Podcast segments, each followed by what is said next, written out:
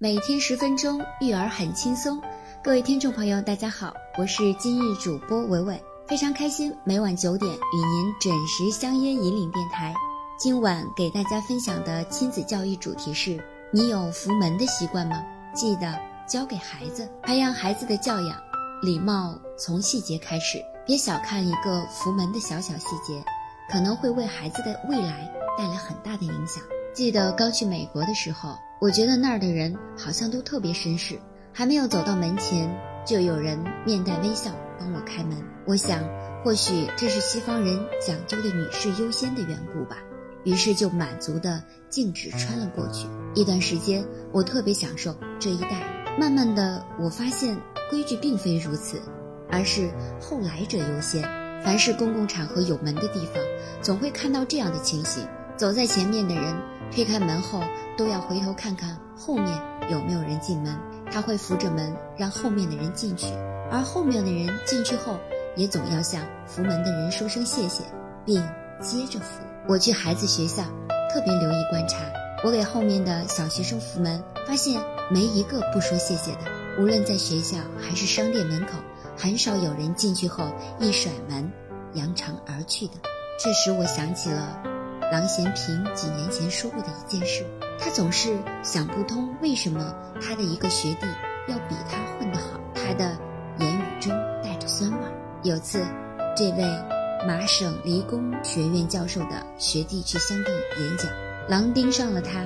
一群人出去吃饭，经过一扇小门，狼说：“像我这种没有什么悟性的人，傻里吧唧的一脚跨出门就走出去了。”而他的学弟。则本能地向后退一步，让别的人都过去之后，他才过去。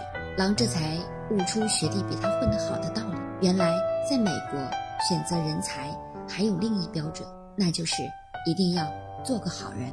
而像他这样目不斜视、扬长而入，就算不上什么好人了。在我们看来是蝇头小事，别人则看成大事。你不扶门，民间第一个反应就觉得奇怪。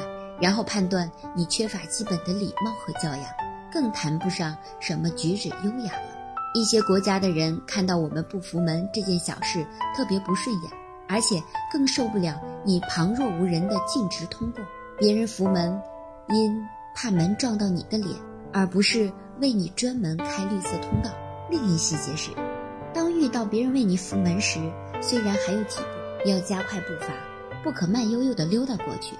然后你也得接着扶，直到后面客人鱼贯而入，会有人半途接棒，再缓缓放手，这才算完成了一套爱的传递的基本标准动作。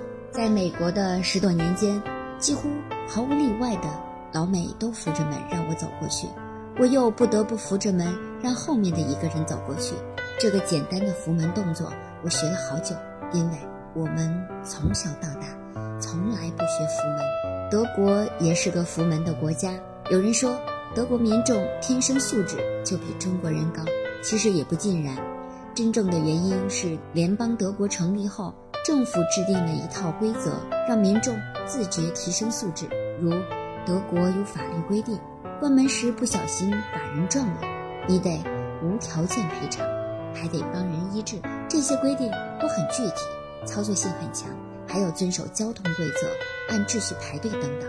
随着时间的推移，这些良好的行为就变成了习惯，这个社会就变得文明起来。当我给企业高层上课提及这个话题的时候，有位学员跟大家分享了个人的亲身经历。一天上班，他涌入了电梯，这时远处有个糟老头模样的人朝着电梯方向跑得气喘吁吁。这时电梯内的人分别按下了楼层按钮。不知怎的，他的目光注视到那老者身上，便动了隐恻之心。那会儿，他用手扶着电梯门，等着老头过来。进了电梯，老头问了他做什么、叫什么，随后他就随着人流进了办公室。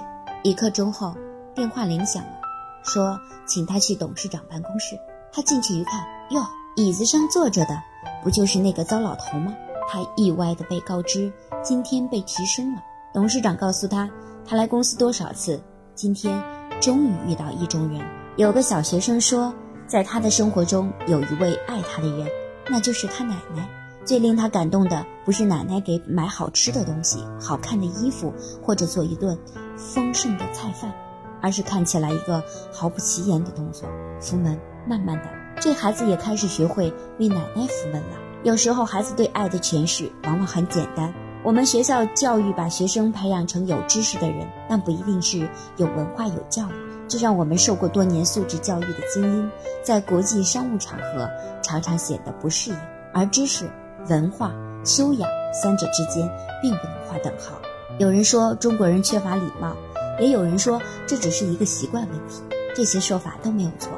不过往深里想，或许这里还有个面子的问题。我又不该他欠他，凭什么要给那么大面子，拉住门给后面的陌生人提供便利呢？拉门恭候来人，乃是宾馆服务员的事儿。中国有句老话说：“与人方便，自己方便。”恐怕至今还是质检的大道不凡的要员。如果我们的老总能像那位董事长那样及时奖励员工，那么这家公司的其他员工就会积极效仿。如果老总能利用权限形成内部制度，你的员工到了社会上也会自觉传递爱。如果老总还能自己给女士下属扶门，这更会让人民群众肃然起敬。他们内心定会萌生小女孩对奶奶的感激和尊敬。如果在一个企业里，你看到上下互相扶门，这里就君子多，淑女多，门风正，人际关系和谐。你习惯扶门吗？如果你能因善小而为之，你就不愧为好人了。也记得，请把它交给孩子。好了，各位听众朋友，我们今天的亲子教育文章到这里就要结束了。如果你也喜欢这篇文章，就在文章下方点赞吧，我们明天再见。